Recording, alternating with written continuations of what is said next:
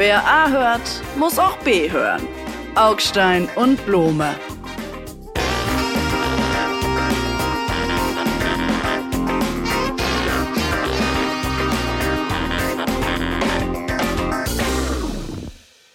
Blome Altes Haus. Guten Tag, guten Morgen und auf Wiedersehen zu unserem neuen Podcast. Das, was Sie im Hintergrund hören, sind nicht die Grillen in Ihrem Kopf, sondern das ist das Meer, das hier rauscht. Bei Ihnen in Berlin rauscht der Regen, bei mir am Mittelmeer sind es die Wellen. Ja, wobei hier ist heiter bis bewölkt äh, in der Bundeshauptstadt. Heiter bis bewölkt. Damit wären wir schon beinahe beim Thema.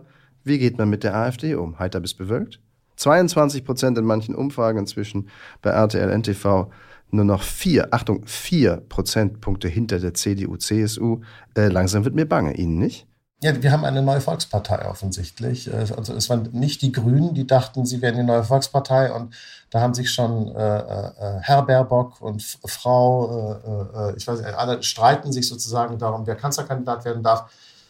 Diese Frage beschäftigt uns jetzt dann nicht mehr. Jetzt geht es darum, wer von den Neofaschisten äh, Kanzlerkandidatin werden soll äh, ist ja bereits entschieden. Äh, der Kollege, wie heißt der? Kra heißt der Mann. Von dem wissen wir alle noch gar nichts, außer dass er eine ziemlich irre Frisur hat.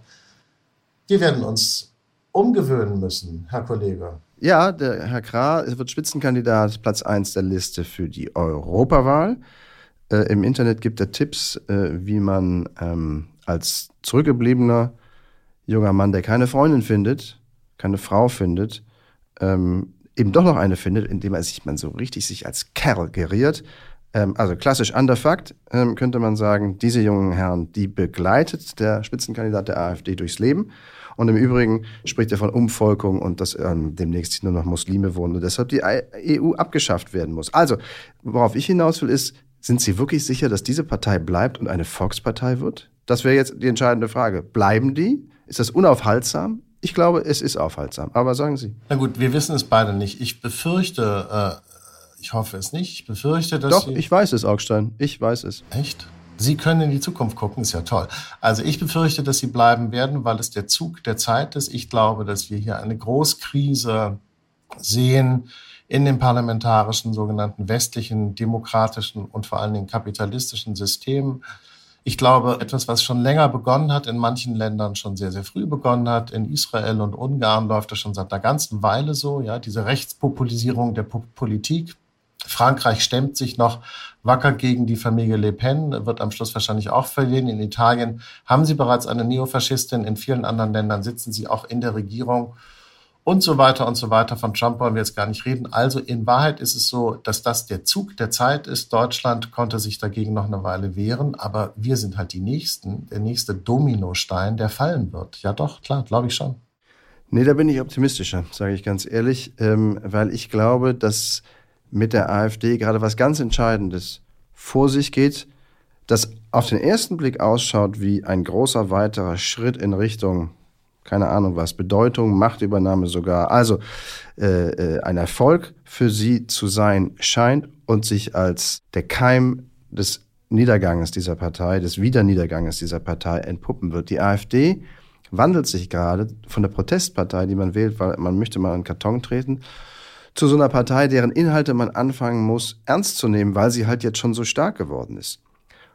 Und wenn Sie sich auf die EU zum Beispiel, auf diesen Parteitag, ähm, und diesen Programmdebatten an diesem Wochenende schauen, dann sehen Sie, dass die AfD aus der EU raus will. Und da, bei dieser Art Forderungen, raus aus der EU, raus aus der NATO, raus aus allen Klimaschutz, da kann man sie packen. Ich glaube, da kann man sie zum ersten Mal packen, indem man sie ernst nimmt. Ja, aber packen mit Argumenten oder wie? Das ist doch Wahnsinn. Sie sehen doch, wohin. Entschuldigung, ich meine, ich gebe zu, was ich jetzt sage, ist ein bisschen defetistisch, weil es ohne Ausgang ist. Aber wir sind ja auch hier nicht, um Lösungen zu finden, sondern um die Welt so zu beschreiben oder äh, sie so erstmal zu nehmen, wie sie ist. Jedenfalls äh, empfinde ich das als meine Aufgabe. Und bei Donald Trump sehen Sie doch, dass die perfidesten Lügen, der größte Irrsinn, äh, äh die kriminellsten Handlungen nicht sein, äh, seine politischen Chancen beeinträchtigt haben, ein zweites Mal gewählt zu werden. Sie wissen, dass äh, in Amerika die Journalisten versucht haben, sehr, sehr akribisch ihnen eine Lüge nach der anderen nachzuweisen, einen Fehler nach der anderen nachzuweisen. Äh, und es hat die Wähler überhaupt nicht interessiert, weil diese Wähler, die diese Politiker wählen, sich abkoppeln von diesem vernunftgeleiteten Diskurs. Ich gebe zu, wenn man das sagt, ist das wie eine Kapitulation, weil dann gibt es keine Lösung mehr. Nur mir fällt ehrlich gesagt wirklich keiner ein. Ich glaube, an dieser Stelle führt der eins zu eins minutiöse Vergleich mit Donald Trump, so interessant das ist und so viele Parallelen es auch gibt, dann letztlich doch nicht weiter. Bleiben wir mal für eine Sekunde in Deutschland. Also, die AfD will raus aus der EU. Sie will auch raus aus dem Euro. Das lehnen weit über 80 Prozent der Menschen ab. Das lehnt sogar eine Mehrheit der AfD-Anhänger selber ab. Klammer auf, diese Partei verhöhnt ihre eigenen Wähler, indem sie Dinge fordert, die diese eigene Wählerschaft gar nicht will. Klammer zu. Wenn man jetzt sagt oder konstatiert, naja, also viele Menschen, die die AfD wählen, tun das aus so einer Art Übermüdung, Erschöpfungszustand, hat das irgendjemand mal kürzlich genannt, posttraumatische äh, Erschöpfung mit den ganzen Krisen, das ist alles viel zu viel. Die Leute suchen also, diese Wähler, dieser Teil der AfD-Wähler sucht also die Stopptaste. Und was diese Partei anbietet in Wahrheit, ist die Revolution die Veränderung und Umwälzung aller Verhältnisse, indem sie aus der EU rausgeht. Ich glaube, daraus kann man ein Argument schmieden, das sehr populistisch ist auf eine Art, dass es ein gefühlsartiges Argument ist. Wollt ihr das wirklich? Ihr wolltet doch Ruhe und ihr kriegt Revolution. Ich verstehe schon, was Sie da sagen, lieber Kollege Blome. Ich glaube nur, dass Sie die Rechnung ohne die Wirte gemacht haben, äh, die Wahlwirte, die Wählerwirte. Denn was wir sehen, ist eine Derationalisierung von Politik, eine Derationalisierung von Wahlverhalten. Diese Leute sind über Argumente gar nicht mehr erreichbar. Sie sind auch über die die Fakten nicht mehr erreichbar. Ich meine, der Brexit sollte Kontrolle bringen und hat zu Chaos geführt. Trotzdem würde man in England äh, äh, jetzt keine Umkehr leisten. Die Tories würden das nicht machen und Labour auch nicht. Ich glaube, das, was wir hier erleben, kann man am besten vergleichen mit diesem wirklich fantastischen Film, der vor ein, zwei Jahren im Kino lief, Don't Look Up, wo man einfach den Leuten gesagt hat, wenn ihr diesen Meteoriten äh, nicht anschaut, der auf die Erde zurast, dann gibt es auch das Problem nicht. Und dann haben alle gesagt, ja, don't look up, guckt nicht nach oben, wir gucken einfach zu Boden. Und wer nach oben guckt, der ist ein, ein Linker, ein Sozialist, ein, ein Volksfeind, äh, ein Internationalist, was weiß was ich und so. Und äh, genauso hatten wir es mit den Masken bei Corona und so haben wir es äh, äh in Wahrheit bei der Migration, bei der Wirtschaft, wir haben es bei allen Themen. So äh, der Wahnsinn regiert. Augstein, Sie sprechen von Derationalisierung. Das, da ist was dran. Ich glaube, das ist in Deutschland noch nicht so fortgeschritten. Das sieht man ja bei allen Umfragen. Wie gesagt, annähernd 90 Prozent gegen den NATO-Austritt, gegen den EU-Austritt. Das war bei den Umfragen zum Brexit ja immer ungefähr 50-50. Also, wir reden über eine andere Grundlage, was die Stimmung und Meinung der Leute geht. Erstens angeht in Deutschland, erstens. Und zweitens ähm, bin ich ja bei Ihnen wenn wir sagen, wenn Sie sagen Derationalisierung, ich will ja versuchen oder ich würde ja glauben, dass man mit so einer emotionalen Ansprache, wollt ihr wirklich eine Revolution, wollt ihr die komplette Umsturz eurer alltäglichen Verhältnisse von Geld, Job, Sicherheit, Rente, was nicht alles. Wollt ihr das, wenn ihr diese Partei wählt, dass die Leute quasi über, auch über das Gefühl angesprochen werden, um, wenn man so will, äh, der AfD dieses Gefühl wegzunehmen. Also, ich glaube, es war eine linke Populistin, die mal gesagt hat, ein starkes Gefühl oder gegen ein starkes Gefühl kann man nur mit einem starken Gefühl antreten. Ja, lieber Blome, da sagen Sie meinen Text. Die linke Populistin, die Sie da eben zitiert haben, war die französische Theoretikerin Chantal Mouffe. Äh, ich fand das eine ganz tolle These damals, das ist ein paar Jahre her, hat bloß leider nicht funktioniert. Ich glaube, die Linken können keinen Populismus mehr. Und außerdem ist es ja auch echt kurios, dass Sie sozusagen jetzt nach linkem Populismus rufen als Hilfe gegen den rechten Populismus. Die Wahrheit ist doch, dass unser kapitalistisches, westliches, liberales System in einer tiefen, tiefen Krise steckt und sozusagen seine Glaubwürdigkeit verloren hat. Ich glaube nicht, dass wir uns dagegen stemmen können. Ich meine, hier unterscheiden wir uns mal wirklich fundamental, denn ich bin im, im Kern ein tiefer Pessimist ich glaube, wir sind alle total im Arsch und werden verlieren gegen die Chinesen, letztlich auch gegen die Russen, gegen die Brasilianer, die Südafrikaner, die alle eine andere Art von Demokratie oder Staatsverständnis haben als wir.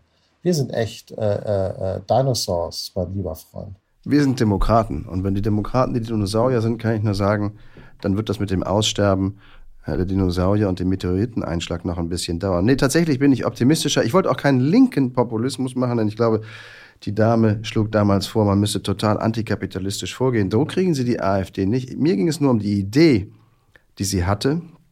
Ein starkes Gefühl kann man mit Fakten versuchen zu bekämpfen oder dem dann etwas die Grundlage entziehen und es quasi reduzieren auf was Nüchternes. Oder aber, und das sollte man wahrscheinlich beides versuchen, denn soweit ist die Uhr ja fortgeschritten bei der AfD, oder aber eben es auch mit einem ordentlichen Gefühl ähm, zu versuchen, das dagegen zu stellen. Und dieses Gefühl heißt natürlich, wollt ihr wirklich Ihr sucht Ruhe und kriegt Umsturz. Wollt ihr das wirklich? Ihr sucht Sicherheit in den Verhältnissen und ihr kriegt die Veränderung aller Verhältnisse. Das müsste man den Leuten doch klar machen. Ich verstehe über, überhaupt nicht, warum nicht alle Parteien sagen, okay, liebe AfD, bei 20 plus Prozent in den Umfragen, wir nehmen euch jetzt mal ernst. Wir ziehen jetzt eine eurer bekloppten Forderungen nach der anderen nach vorn. Manche übrigens ganz normale Forderungen. Aber die zentralen, die großen, raus aus der NATO, raus aus der EU, raus aus jedem Klimaschutz, das nageln wir euch jeden Tag aufs Neue auf die Stirn und ihr müsst erklären, was das für die Leute bedeutet. Und dann bin ich mal gespannt. Das wirkt. Augstein. Nennen Sie mich Dr. Blome. Ah, oh, Blome, ich weiß nicht. Mein eigener Pessimismus geht mir so auf die Nerven inzwischen, kann ich Ihnen sagen. Ich wechsle jetzt mal das Thema. Äh, lassen Sie uns mal zu was Lustigem kommen. Lassen Sie uns zu Andi Scheuer kommen. Wissen Sie noch, wer Andi Scheuer war? Andi Scheuer, der schönste Verkehrsminister, den Deutschland je hatte. Meinen Sie diesen Scheuer Andi? Ja, ich meine diesen Scheuer Andi. Und dieser Scheuer Andi hat uns rund 250 Millionen Euro Schaden eingebrockt, weil er die Geschichte mit der Maut total versemmelt hat. Wer das im Detail nachforschen will, kann das tun. Es ist ungefähr das langweiligste Thema, was es gibt, aber ein sehr, sehr gutes Beispiel für totales, komplettes, hunderttausendprozentiges Politik Versagen. Äh, 250 Millionen Euro. Es gibt Leute, die sagen, Scheuer soll das selber zurückzahlen. Meinen Sie, man verdient als, äh, äh, auch als CSU-Politiker eigentlich nicht so gut, oder? Oder die schon? Naja, es, vielleicht könnte er es anfangen abzustottern und dann wünschen wir ihm ein langes Leben. Hm. So könnte man es ja auch auffassen. Ein sehr langes Leben. Denn das würde er brauchen, die 243 Millionen Euro, von denen Sie sprachen, die er mit einer Unterschrift seines Hauses einfach verbumst hat. Und zwar wirklich fahrlässig verbumst hat. Äh, denn er ist gewarnt worden, er hätte nicht unterschreiben müssen, er hätte auch noch zwei Wochen warten können, dann wäre er schlauer gewesen und hätte dann eben diesen Schadenersatz, äh, dieses Risiko gar nicht eingehen müssen und dann also hätte er es auch vermeiden können. Also es ist ein, muss man schon sagen, seltener Fall von ganz klar zuschreibbarer Verantwortung. Und das ist der Begriff, der doch zählt. Verantwortung. Und aus Verantwortung folgt Haftung. Und darum finde ich das völlig richtig, dass zumindest mal geprüft wird, ob da nicht noch was geht. Ja, aber äh, warum? Ich meine, jetzt mal ohne Spaß. 249, was? Wie viel Millionen? Ich kann die Zahl. 243 Millionen Steuergeld. Achtung, das ist ihr, meins ja. und das Geld aller Steuerzahler. Also ich finde, ich zahle viel Steuern, auch zu viel, aber so viel Steuern habe ich dann doch nicht bezahlt. Ähm, die Summen sind natürlich relativ groß, mit denen Politiker manchmal zu tun haben die Vorstellung, sie dafür persönlich haftbar zu machen, finde ich kurios und ganz lustig. Sie könnte aber auch ein bisschen von der AfD stammen, oder? Ist das so eine Sommerloch-Populismus-Geschichte? So, äh, äh die AfD will dem, dem, den Politikern ans Leder. Jetzt zeigen wir mal, dass wir das auch können. Geht es in die Richtung? Also ich würde jetzt nicht alles was so auf dem Planeten passiert, immer gleich auf die AfD beziehen. Also der Vorstoß stammt, wissen Sie ja, von Scheuers Nachfolger, nämlich Herrn Wissing, dem amtierenden Verkehrsminister, der ganz nüchtern sagt, der ist nämlich von der FDP, ich muss das machen, ich muss prüfen, ob da noch was zu holen ist, weil hier geht es um Vermögen der Bundesrepublik Deutschland und ich kann mich nicht so verhalten. Also ich muss alles tun, um Schaden an diesem Vermögen zu minimieren, zu vermeiden. Und dazu zählt eben auch zu gucken, ob man da nicht Schadenersatz holen kann. Ähm, den Scheuer, den Schaden hat er angerichtet und den Schadenersatz müsste er leisten. Ich weiß nicht, selbst wenn es Populismus ist, ja, das ist so eine Keule. Ich finde, noch einmal, ähm, zu schauen, dass, oder zumindest mal der Frage nachzugehen, Gibt es Momente, wo die Fahrlässigkeit so grob ist, dass auch Politiker, die Entscheidungen fällen sollen und sich irren dürfen, dafür haftbar gemacht werden können? Das ist, finde ich, eine Frage, die kann man stellen und muss man klären, einfach um den Leuten da draußen im Lande auch das Gefühl zu geben, die in Berlin, die können sich nicht alles leisten, ohne Angst vor Folgen haben zu müssen. Nun ist das Verhältnis von Justiz und Politik ein sehr kompliziertes. Äh, wir haben vorhin über die AfD und die Zunahme der, der rechtspopulistischen Bewegungen in der westlichen und auch sonstigen Welt gesprochen. Wir sehen in Israel, wo das ganze Land gerade zerreißt, an der Frage, was darf eigentlich die Justiz im Verhältnis zur Politik? Auch Trump äh, beschäftigt sich ja bekanntlich sehr intensiv mit dem Thema bei uns ist es so, dass wir ein natürliches Spannungsverhältnis haben zwischen Bundesverfassungsgericht und Bundestag bzw. Bundesregierung, das manchmal in bestimmten Ausnahmesituationen, wie zum Beispiel der EU, der Euro-Krise, auch ein bisschen äh, angespannt ist, ja, dieses Verhältnis. Also was darf eigentlich das Verfassungsgericht, inwieweit dürfen die reinreden der Regierung? Was hier aber gefordert wird, überdehnt meiner Meinung nach den Bogen, weil sie können nicht anfangen, Politiker handeln, sozusagen im Nachhinein justiziabel zu machen, dass äh, äh, ich glaube, dass sie dadurch Demokratie in Wahrheit entkernen. Und das ist jetzt ein bisschen pervers, dass ich jetzt sozusagen mit dem Demokratieargument ausgerechnet einem solchen Lappen wie Herrn Scheuer, einem solchen Scheuerlappen, äh, äh, beispringen muss. Ich tue es aber aus übergeordneten Gründen. Ich nehme Ihre staatstragende Attitüde zur Kenntnis, aber ich glaube, Sie, Sie greifen zu hoch ins Regal. Sie haben recht, äh, die Justiz sollte nicht, die ist ja Gewalten geteilt, zum ständigen Handlanger der jeweils Regierenden gegenüber denen, die vorher regiert haben, gemacht werden. Also, wie Trumps Anhänger immer gebrüllt haben, lock her ab, lock her ab. Es bezog sich auf Hillary Clinton. Also steck sie in den Knast für das, was sie als Außenministerin zuvor getan hatte äh, ähm, und dann sich ja zur Wahl als Präsidentin stellte. Also ja, soweit bin ich bei Ihnen gehe ich mit. Das sollte nicht der Fall sein, aber ich würde eben gerne wissen, wo die Grenze verläuft. Und das wäre eine gute Gelegenheit, sie mal zu versuchen, zumindest zu, sie zu ziehen. Denn für Beamte zum Beispiel gilt das ja auch.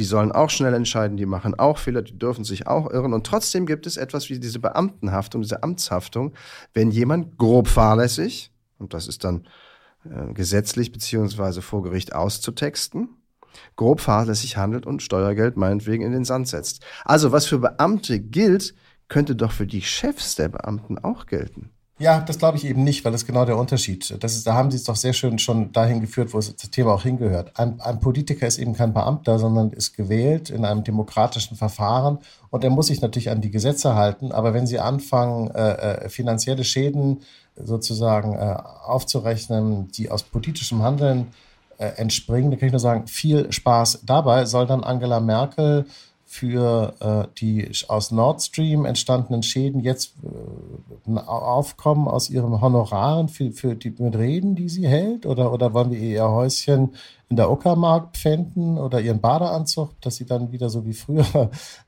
Egal. Also worauf ich hinaus will, ist, ich glaube, das ist wirklich ein echter Irrweg. Gott, jetzt habe ich dieses Bild im Kopf. Was mache ich jetzt bloß? Ich, ich ich persönlich habe das Gefühl, dass mit dem Badeanzug von Angela Merkel war, also sprachlich auch ein Irrweg, aber lassen wir das mal vor der Klammer.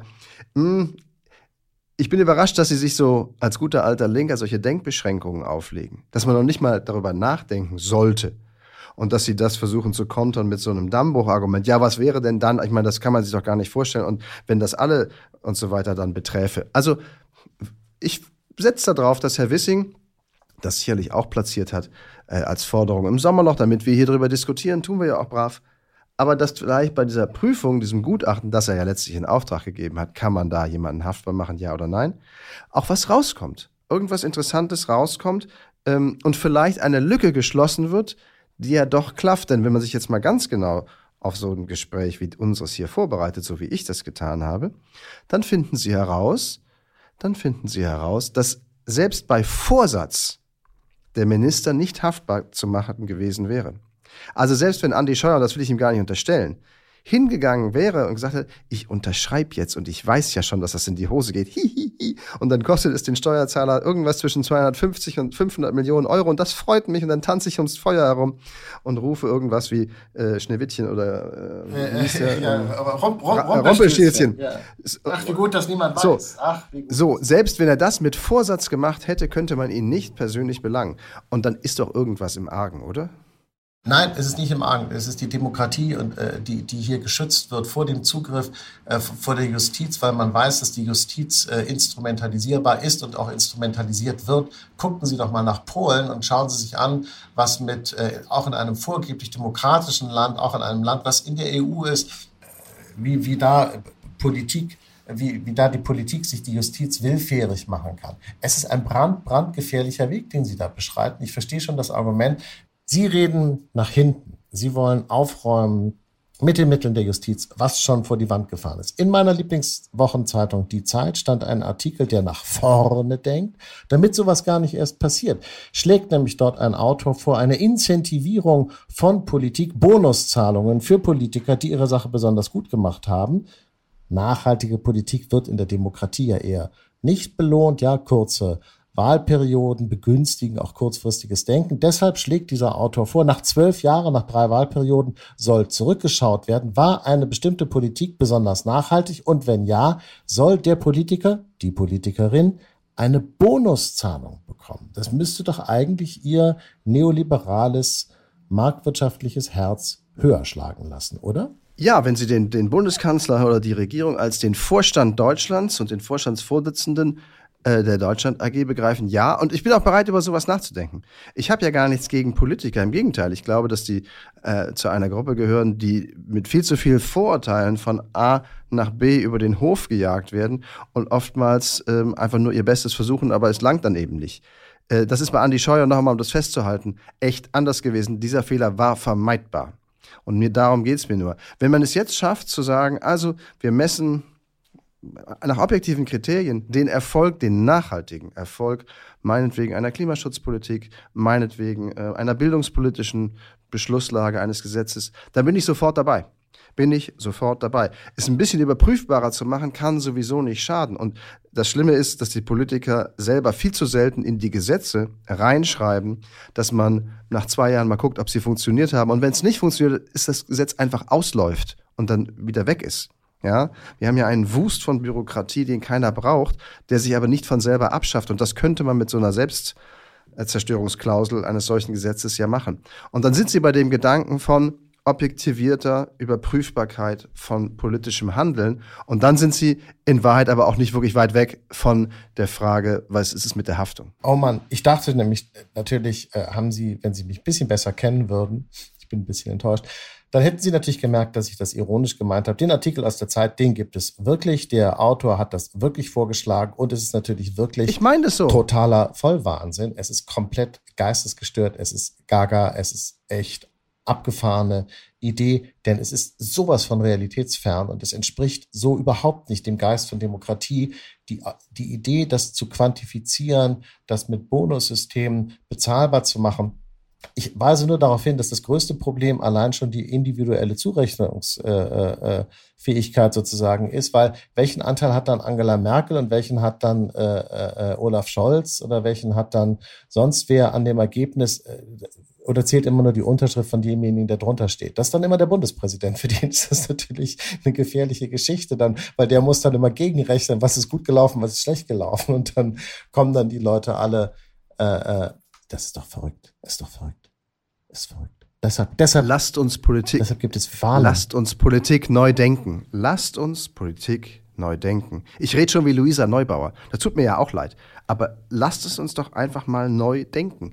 Was würden Sie einem Marsmännchen sagen, mhm. das von der, vom Mars kommt, nichts mitgekriegt hat, nicht weiß, was die CSU ist, auch nicht weiß, dass Andi Scheuer ein gut aussehender, aber halt nur ein gut aussehender ist, und dann erklären sie dem Marsmännchen, ja, da war so ein Typ, der hat mit seiner Unterschrift, also der hat das halt gemacht und das ist klar, sein Fehler gewesen, 243 Millionen weg. Und jetzt wissen wir aber auch nicht weiter. Das Marsmännchen würde ihnen sagen, ey, dann mach halt ein Gesetz, Nein. schaffe eine Regel. N natürlich. Dann würde das Marsmännchen sie sagen, meinen, das Marsmännchen würde sagen, Sie haben wenigstens Andi Scheuer, wir haben auf dem Mars nicht mal intelligentes Leben. Oder gar kein Leben. Also, egal. Ich weiß jetzt auch nicht. Scheuer, intelligent. Bayern, Mars. Hochinteressant. Können wir noch mal zu einem ganz ernsten Thema ganz kurz kommen? Ja. Und das ist äh, der Tod von Martin Walser. Es ist ihr leiblicher Vater und mein Beileid habe ich Ihnen schon hoffentlich äh, ordentlich genug und deutlich genug ausgedrückt. Hui, das ist jetzt aber ähm, eine Kurve. Da haben Sie jetzt aber 180 ja. Grad Kurve genommen hier, Herr Kollege. Ja, es schoss mir durch den Kopf, als Sie den Begriff intelligentes Leben benutzt haben. Und ich meine, wenn es ein intelligentes Leben gegeben hat, dann sicherlich das von Martin Walzer. Ähm, und das meine ich ganz ernst. Also, der hinterlässt eine Lücke, nicht nur, weil wir alle, also wir meint jetzt unsere Alterskohorte, Bücher von Martin Walser in der Schule lesen durften, lesen mussten, je nachdem, wie es einen getroffen hatte. Ähm, von den Ehen in Philipsburg bis zum fliehenden Pferd natürlich. Ich glaube, das hat jeder deutsche äh, Gymnasiast, äh, Realschüler in der irgendwann in den oberen Klassen mal gelesen im Deutschunterricht. Also, das reißt eine Lücke und die Frage ist, ähm, und da gab es einen interessanten Artikel in der Süddeutschen Zeitung, tritt da jemand nach? Also kommt jemand anderes und kann diese Lücke füllen oder bleibt das etwas, was man gar nicht mehr braucht. Was meinen Sie da? Äh, gut, da äh, verändert sich natürlich naturgemäß meine Tonlage. Der ist äh, äh, äh gestorben, er war 96, er war schon sehr krank. Der Tod kam nicht überraschend, aber am Ende ist dann doch jeder Tod, auch wenn er nicht überraschend kommt, eine äh, Überforderung für die Leute, die übrig bleiben. Die Beerdigung war sehr schön. Er ist am Fuß einer Mauer beerdigt, die direkt am Rande des Bodensees äh, liegt. Und äh, wenn man so will, wird er dann Teil dieses Sees, den er sehr geliebt hat, Teil der Landschaft, äh, zu der er gehört, die in seinen Büchern eine zentrale Rolle spielt. Das ist alles sehr schön. Da ist sozusagen ähm, ein übervolles Leben dann doch auf eine sehr schöne Art und Weise, wenn man so will, wenn es sowas gibt, äh, äh zu Ende gegangen. Äh, mit 96 Jahren in einem wirklich biblischen Alter. Und äh, ich habe den Artikel in der Süddeutschen auch gelesen. Äh, der Artikel hat die These ja bereits beantwortet, die Frage beantwortet sozusagen, äh, die, diese Lücke ist in dem Sinne keine Leerstelle, die noch gefüllt wird, sondern die Situation ist heute eine andere.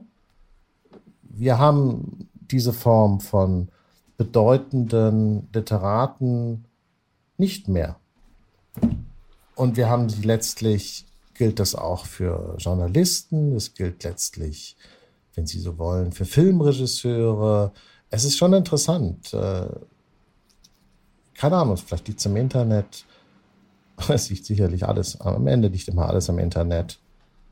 Ähm, was ist heute noch bedeutend, Herr Kollege? Sagen Sie es mir. Ich kann Ihnen das natürlich auch nicht beantworten und ich will auch jetzt niemanden mit Martin Walser vergleichen von den lebenden Autoren, also keine Ahnung, von Uwe Tellkamp ähm, oder Ferdinand von Schirach.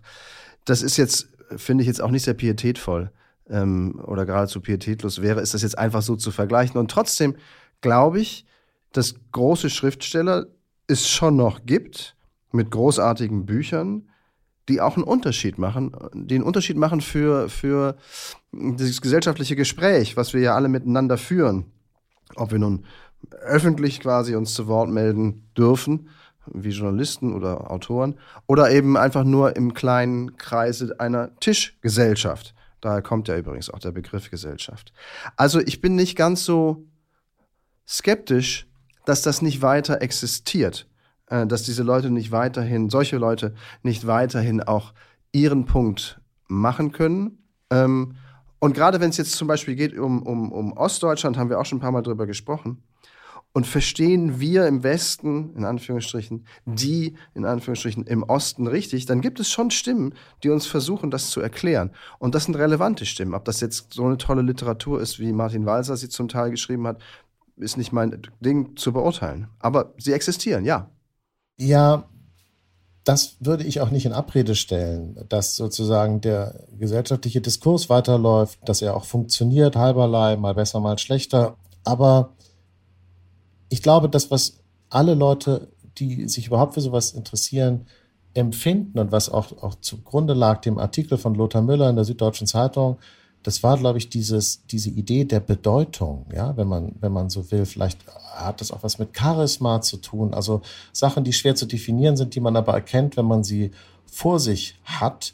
Es gab nun mal in dieser Nachkriegszeit, in diesem Nachkriegsdeutschland, in der Zeit dieses Aufbaus, dieser Heilung der Gesellschaft, der Zusammenführung der Gesellschaft, ähm, Figuren, meistens waren es halt Männer, Figuren, die wir heute bedeutend nennen. Das gilt für Schriftsteller, das gilt für Journalisten. Wenn Sie überlegen, bleiben Sie doch in dem Feld, was Ihnen äh, vielleicht näher liegt und mir äh, äh, vielleicht auch immer noch ein bisschen näher liegt, äh, das Feld des Journalismus. Wer ist denn heute noch ein bedeutender Journalist? Ich meine, jetzt mal Sie zum Beispiel. Sie sind sicherlich ein sehr einflussreicher Journalist. Sie haben sicherlich auch Macht gehabt. Ich weiß nicht, wie das jetzt ist so, aber Sie waren bei der Bildzeitung, Sie waren beim Spiegel, jetzt sind Sie bei RTL. Das sind schon sehr, sehr große Räder, die Sie drehen. Da ist Einfluss, haben Sie mit Sicherheit. Aber bei allem Respekt, sind Sie ein bedeutender Journalist? Also ich bin sicherlich nicht. Ich weiß es nicht. Leute, der letzte bedeutende Journalist meiner Meinung nach war Frank Schirmacher und der ist im Jahr 2014 gestorben. Also Frank Schirmacher war sicherlich bedeutend und das sehen Sie mir nach. Ob ich das jetzt selber bin, das werde ich ich selber am allerletzten wohl beurteilen können und vor allen Dingen beurteilen wollen. Nee, ehrlich gesagt glaube ich das nicht, so bescheiden bin ich dann schon noch. Aber ähm, das ist eine Kategorie aus der alten Bundesrepublik, die Sie da aufziehen. Mhm. Und wenn Sie sagen, das gibt's nicht mehr, dann stimmt das genau insoweit, wie der Satz stimmt, die alte Bundesrepublik gibt's nicht mehr. Das ist richtig, und aber nicht vollständig. Insofern glaube ich, ähm, dass es durchaus noch weiterhin bedeutende Schriftsteller geben kann. Aber sie sind natürlich anders bedeutungsvoll und bedeutend, als es das zur Bundesrepublik Zeit bis zum Mauerfall der Fall war. Na gut, wir müssen auch nicht tun, so kompliziert ist es nicht. Es hat sich halt geändert, das Netz, äh, die sozialen Medien, es gibt nicht mehr diese eine Öffentlichkeit und deshalb gibt es auch nicht die wenigen Stimmen, die in dieser einen Öffentlichkeit dominant sind. Es gibt ganz, ganz viele Öffentlichkeiten. Die Leute legen ja großen Wert darauf, äh, zu sagen, hier von dir lasse ich mir nicht sagen, weil du bist gar nicht schwarz, du ja. bist keine Frau, du bist nicht homosexuell, du bist nicht weiß, du bist nicht, weiß nicht, keine Ahnung, du bist nicht groß, klein, dick, dünn, du hast drei Beine und nicht vier oder so. Und deshalb äh, bist du gar nicht Teil meiner Öffentlichkeit. Das ist ja heute geradezu, viele empfinden das ja als Fortschritt, diese Differenzierung, diese Aufsplittung der Öffentlichkeit. So kann man das auch empfinden, je nachdem, von wo aus man es betrachtet. Das ist auf jeden Fall eine Veränderung im Verhältnis zu früher, wo es eine Öffentlichkeit gab mit wenigen dominanten Stimmen die allerdings immer Männern gehörten. Das war halt auch das Patriarchat, was da sprach. Auch das Lieber Kollege Blome, müssen wir uns klar machen. Ihre Tage sind gezählt, genau wie meine. Ich glaube, schöner wird es heute nicht mehr. Tschüss erstmal. Ja, ciao.